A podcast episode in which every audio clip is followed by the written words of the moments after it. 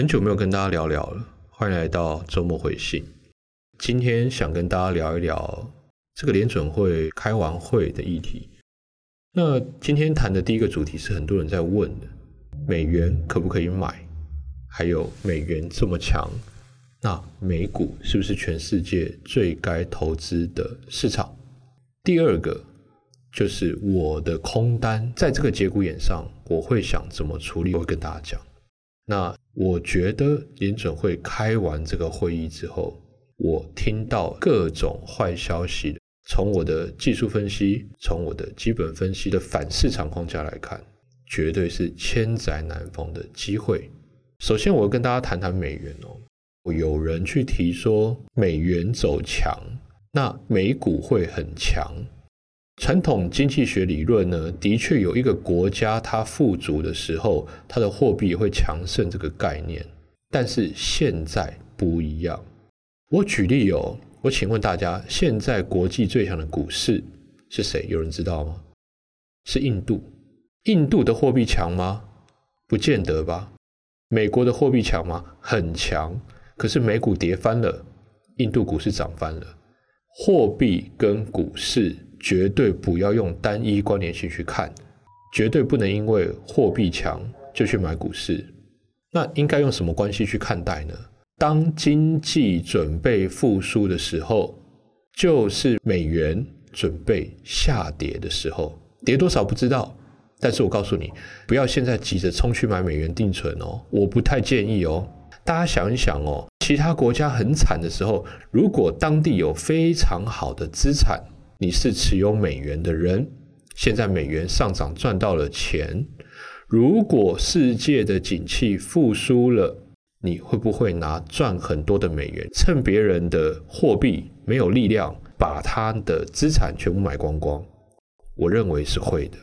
也就是说，当持有美元的人判断世界景气正在复苏，拿美元去买别的国家的资产的时候，美元本来就会下跌，但。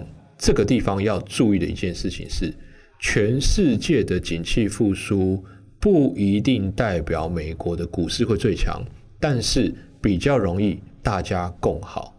所以其实单就美元可不可以买的这一个概念上来讲，我觉得现在不可以去追高，因为景气复苏它也会下跌，我觉得找不到太多追高的理由。大家去看联准会的判断哦，他认为在二零二四、二五、二六会开始复苏的情况下，那通货膨胀下来，利率会降啊，那到时候美元还会强吗？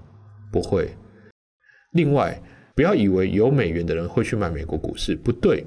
我举例来讲，如果你有大量的美元，可是如果你美国房地产会崩盘了，你会拿那个美金去买美国房地产吗？其实你不会，因为。握有美元跟买美国股市或房地产是两件事情。好，我总结一下：第一，美国的货币不代表美国的股市，拿印度来讲就是这样。第二，当景气复苏的时候，我认为就是美元下跌的时候。再来谈谈我的空单，这一波放空也过了半年了，中间经历过了大涨，那一样是加码。那当然买的那个加码的部位，大家有看直播会发现，我加码加的不够凶，有点小小可惜。那这波又跌到了相对的低点，很多人在问会不会利空出尽，不会。呃，直播有谈到比较详细的原因，可是以我现在来讲，这个空单会非常凌厉的去赌，接下来的下跌段是连续的。大概在昨天联准会一发布利率决策会议的时候，我就看到三个大状况：一个是美元，一个是利息，就是企业的借贷成本；最后，最后就是经济下调。我跟你说，这种东西一出来，短期内扭转的机会不会很大，但是我可能会在第四季到明年第一季之间勇敢加码多单，有可能的。这要边走边看。无论是从技术面还是从基本面来讲，我觉得这个最惨的消息一发布之后，市场的动向就变得很好猜了。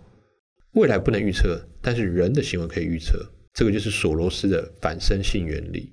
我发现我的技术面跟基本面的用法都一样，先去预期众人的预期，然后慢慢一步一步的做出相对应的动作。